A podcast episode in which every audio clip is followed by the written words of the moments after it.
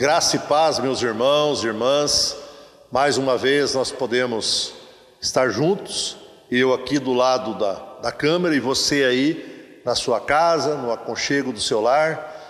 Continuamos ainda no nosso período de isolamento social, mas mais uma vez Deus nos dá a oportunidade de estarmos juntos para estudarmos a palavra de Deus, para entendermos aquilo que Deus havia proposto ao coração de homens e mulheres no Antigo Testamento, mas que continuam vivos para as nossas histórias nos nossos dias atuais. Nós vimos e estudamos na aula passada o capítulo 8 de Neemias, é, quando Neemias trabalha a questão da reconstrução, da reorganização da cidade, e neste capítulo 8, Neemias trabalha a questão da lei do Senhor. E neste momento, então, entra na história Esdras. Né? Esdras está ali já há 14 anos e nós vimos que Neemias, então, neste momento, passa o bastão para Esdras, porque Esdras tinha um conhecimento maior, além de sacerdote e escriba, era aquele que lia, era aquele que estudava, era aquele que levava a mensagem do livro da lei para o povo de Deus. E na aula de hoje nós vamos falar um pouquinho a respeito do capítulo 9. E o capítulo 9, ele é muito interessante porque ele resgata uma oração, né? através de uma oração, Neemias faz o que? Ele faz uma retrospectiva né? a respeito de muitas coisas que aconteceram, né? desde lá do Gênesis, e ele vai até o tempo dele, rememorando e reorganizando algumas coisas. Né? Relembrando então que nós vimos no capítulo 8, nós tínhamos duas festas e que essas duas festas foram comemoradas neste capítulo. A primeira delas, a festa das trombetas, que era uma festa de alegria, era uma festa de compartilhar, era uma festa de repartir, né? e a festa dos tabernáculos, re, relembrando né? os ancestrais que moraram em tendas, que moraram em barracas, devido à, ordem que Deus havia dado. Né? Isso não era por serem pessoas humildes, mas era em honra e louvor ao nosso Deus. Então, logo após a festa dos tabernáculos, o povo se reuniu para ouvir novamente a palavra de Deus e para confessar os seus pecados a Deus em uma solene cerimônia pública dirigida por alguns levitas. Depois disso, todas as categorias sociais de israelitas assumiam um compromisso de guardar a lei de Deus, especialmente quanto à separação com os pagãos e o sustento do templo. Nesse capítulo, então, nós veremos que o povo chega onde Neemias começou. É? No capítulo 1 de Neemias, os versículos 4 a 11, foi a nossa primeira aula, nós vimos que Neemias recebe o seu irmão Anani, junto com alguns de Judá, e nesse momento Anani relata as coisas que estão acontecendo em Jerusalém toda a destruição, as coisas estão virando monturos, né? ou seja, virando lixo, tanto que Neemias não consegue cavalgar com um animal ali no meio da cidade, porque era tanto lixo que ele tinha que andar a pé, não conseguia se locomover com o um animal. Não é? Diz que Neemias então, ele se assenta, ele chora e ele começa então a jejuar e orar. E o texto diz então que foram por vários dias, não foi por meia hora, por um dia, por uma semana, mas foram por vários dias. Né? E nós vamos ver então nesse texto do, do capítulo 9 que esse povo se identifica então com Neemias e com aquilo que já havia acontecido. E neste momento então esse povo se volta mais uma vez para Deus. Conforme o capítulo 8 nós vimos, né, esse povo estava se convertendo ao Senhor, estava se transformando ao Senhor. E aí nós vemos a questão dessa identidade com Deus e o restabelecimento do vínculo de serem o seu povo. O capítulo 9, então, ele começa no primeiro versículo dizendo assim: No dia 24 deste mês, se ajuntaram os filhos de Israel com jejum, pano de saco, e traziam terra sobre si. E aí foi o que eu mencionei exatamente agora há pouco. Então, exatamente um mês depois de completar o muro, que nós lemos lá em Neemias capítulo 6, versículo 5, 15, e dois dias depois da festa dos tabernáculos, que está em Neemias capítulo 8, versículo 18, o povo pôs de lado sua alegria, regozijo, a fim de reconhecer diante de Deus, de maneira pública, a profundeza dos seus pecados e demonstrar a tristeza que sentia por eles. E aí então o texto narra que eles se vestiram de pano de saco. Esse pano de saco, como nós já estudamos anteriormente, era uma veste feita de pelos usados para que a pessoa pudesse se vestir e ter aquele momento de penitência. Dizem ainda que esse povo jogava terra sobre si. Né? Esse colocar terra sobre as suas cabeças era o que? Em sinal de profunda tristeza, né, de humilhação.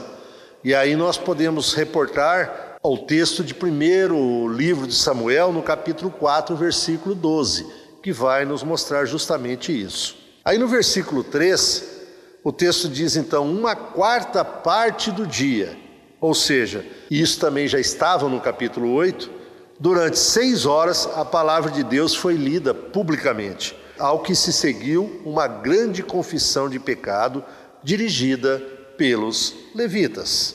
Então, nós vemos, daí, nesses próximos versículos, até o complemento do capítulo 9, que vai acontecer o que? Esse povo ele se coloca dentro ou faz uma realiança com Deus novamente. Eu não vou tratar disso hoje, que daí já entro na aula do Júlio. E ele vai tratar então desse ponto, dessa questão da realiança do povo com Deus. Esse povo então estabelece um compromisso de ação para se alinhar com Deus. Está lá no último versículo do capítulo 9, que faz parte também do capítulo 10, né? Então diz que o povo se estabeleceu ou estabeleceu um compromisso de ação para se alinhar com Deus. Então, com base em Neemias capítulo 9, nós podemos, irmãos e irmãs, fazer um esboço da história de Israel através desta oração, como citei no começo da minha palavra, né, na introdução, de uma oração feita por Neemias. Né? E aí o versículo 5, ele vai tratar do que? Da pré-história. Olha o que diz o versículo 5: Disseram: Levantai-vos, bendizei ao Senhor vosso Deus de eternidade em eternidade. Então se disse: Bendito seja o nome da tua glória, que ultrapassa todo bem-dizer e louvor. Continuando, os versículos 6 a 8, eles vão nos retratar um pouco a respeito do período patriarcal. Eu não vou ler todos os versículos, mas ele diz assim: Tu és o Senhor o Deus que elegeste Abrão e o tiraste de Ur dos caldeus e lhe puseste por nome Abraão. E aí nós vemos a história desse período patriarcal que se encerra justamente com Abraão. Né?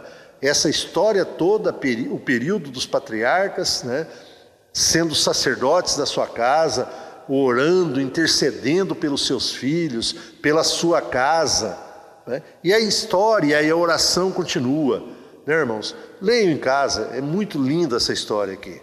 Neemias, daí no capítulo 9, os versículos 9 a 11, ele traz um pouco a respeito da aflição que esse povo pagou no Egito, né? Viste a aflição de nossos pais no Egito, e lhes ouviste o clamor junto ao Mar Vermelho.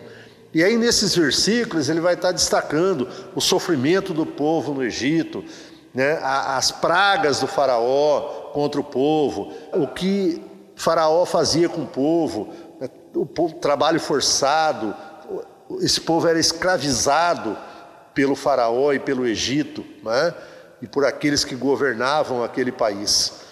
E aí continua retratando. Né, os versículos 12 a 21, ele vai tratar e falar a respeito dos acontecimentos que ocorreram no deserto, né? Então, Deus tratando com esse povo, né, de modo que o sustentasse por 40 anos naquele lugar.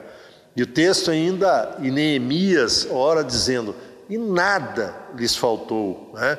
as suas vestes não envelheceram, os seus pés não se incharam. O texto continua falando nos versículos 22 a 25 a respeito do período da conquista. Né? Então, texto relata assim: também lhes destes, deste reinos e povos, que lhes repartissem em porções. Assim possuíram a terra de Seom a saber, a terra do rei de Esbom e a terra de Og, rei de Bazã. Então o Senhor propiciou para esse povo é, uma divisão, para que esse povo pudesse ter cada um o seu espaço, cada um tivesse a sua porção de terra, para que ele pudesse trabalhar, ter o seu sustento próprio, sustento para a sua família e o sustento daqueles que o cercavam. Somente lembrando que todo esse povo tinha cada um a sua porção, menos os levitas, porque os levitas estavam à disposição do trabalho no templo, servindo ao Senhor. E os levitas então recebiam uma porção desse povo então para que eles pudessem ter o seu sustento e manter as suas vidas e as suas famílias. A oração de Neemias continua nos versículos 26 a 28, e aí ele trata do período dos juízes. E a palavra diz assim: pelo que os entregaste nas mãos dos seus opressores, que os angustiaram, mas no tempo da sua angústia, clamando eles a ti, dos céus tu os ouvistes, e segundo a tua grande misericórdia, lhes destes libertadores que os salvaram das mãos que os oprimiam.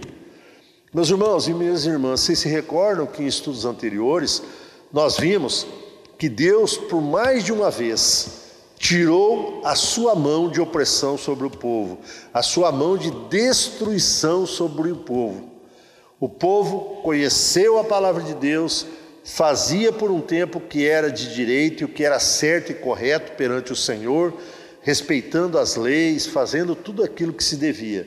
De repente, descambava de novo, não é? e o Senhor, então, por mais de uma vez, colocou a sua mão, mas tirou a sua mão. E o povo, mesmo errando por muitas vezes, o Senhor se compadecia desse povo, perdoava e trazia esse povo próximo dele novamente. E aí nós vamos ver os versículos 29 até o versículo 35, quando Neemias retrata a questão do período dos reis.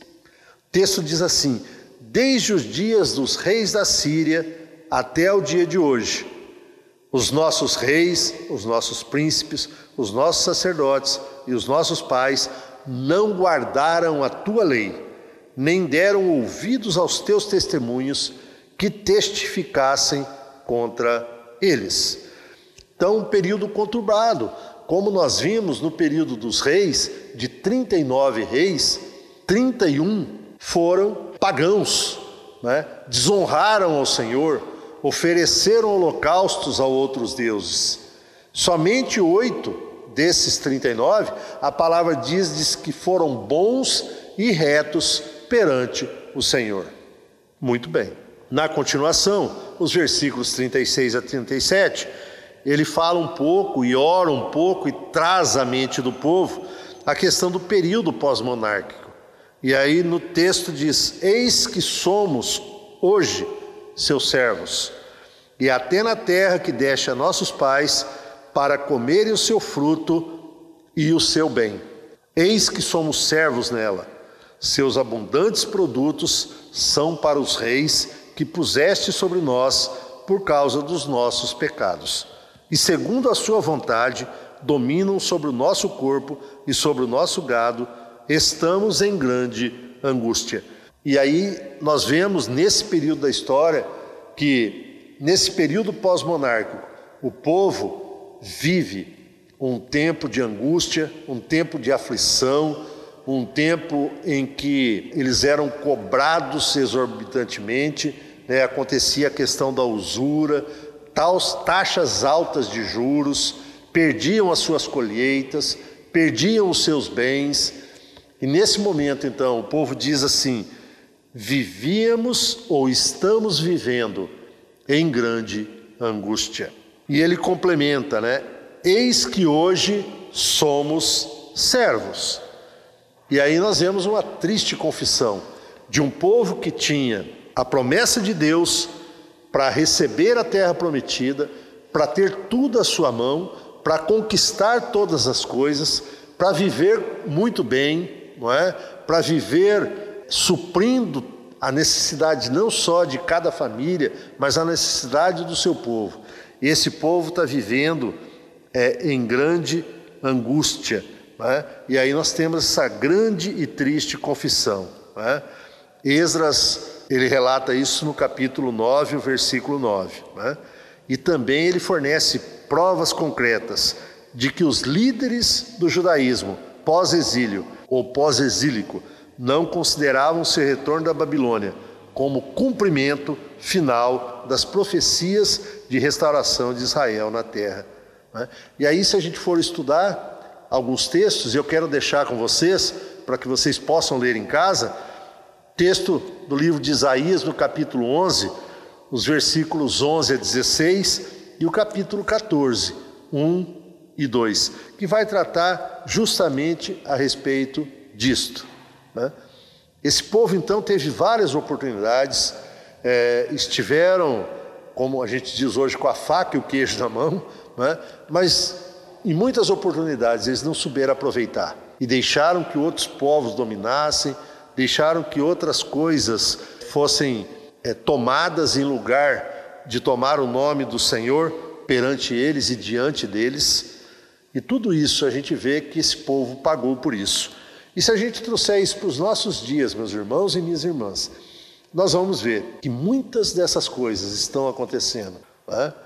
Não só a questão do Covid, a questão de tantas outras pragas que têm acontecido, tantas outras doenças que têm acontecido, principalmente nesses últimos dois séculos. Né? E nós vemos que a volta do Senhor, ela está muito próxima. Né? Eu não estou dizendo aqui que está escrito que Deus vai voltar quando, Jesus vai voltar quando. Não. Mas, por esses relatos, pelas coisas que estão acontecendo, nós estamos vendo que a volta do Senhor está muito próxima. Então, que nós estejamos prontos, aptos para ouvir, entender né, e praticar, principalmente, essa palavra, né, na busca de oração, na busca de santificação, na busca do Senhor nosso Deus. Concluindo então, o versículo 9, 38, ele fecha o capítulo 9, mas também entra no 10 e diz assim: Por causa de tudo isso, estabelecemos aliança fiel. Então, essa aliança escrita, né, que está relatada no versículo 38, a qual cada líder foi convidado a anexar o seu selo pessoal, está detalhadamente apresentada daí do capítulo 10 em diante. Então, era simplesmente um esforço renovado de manter a sua parte na aliança do sinal que Deus havia dado a cada um deles. Que Deus possa nos abençoar nesse dia, que nós possamos, assim como eu e você, ter entendido aquilo que Deus ministrou e aquilo que Deus quer ministrar e continuar ministrando aos nossos corações. Tenha um excelente domingo, uma nova semana abençoada na presença do Senhor. E no próximo domingo estará conosco, então, o professor Júlio. Um grande abraço. Deus nos abençoe.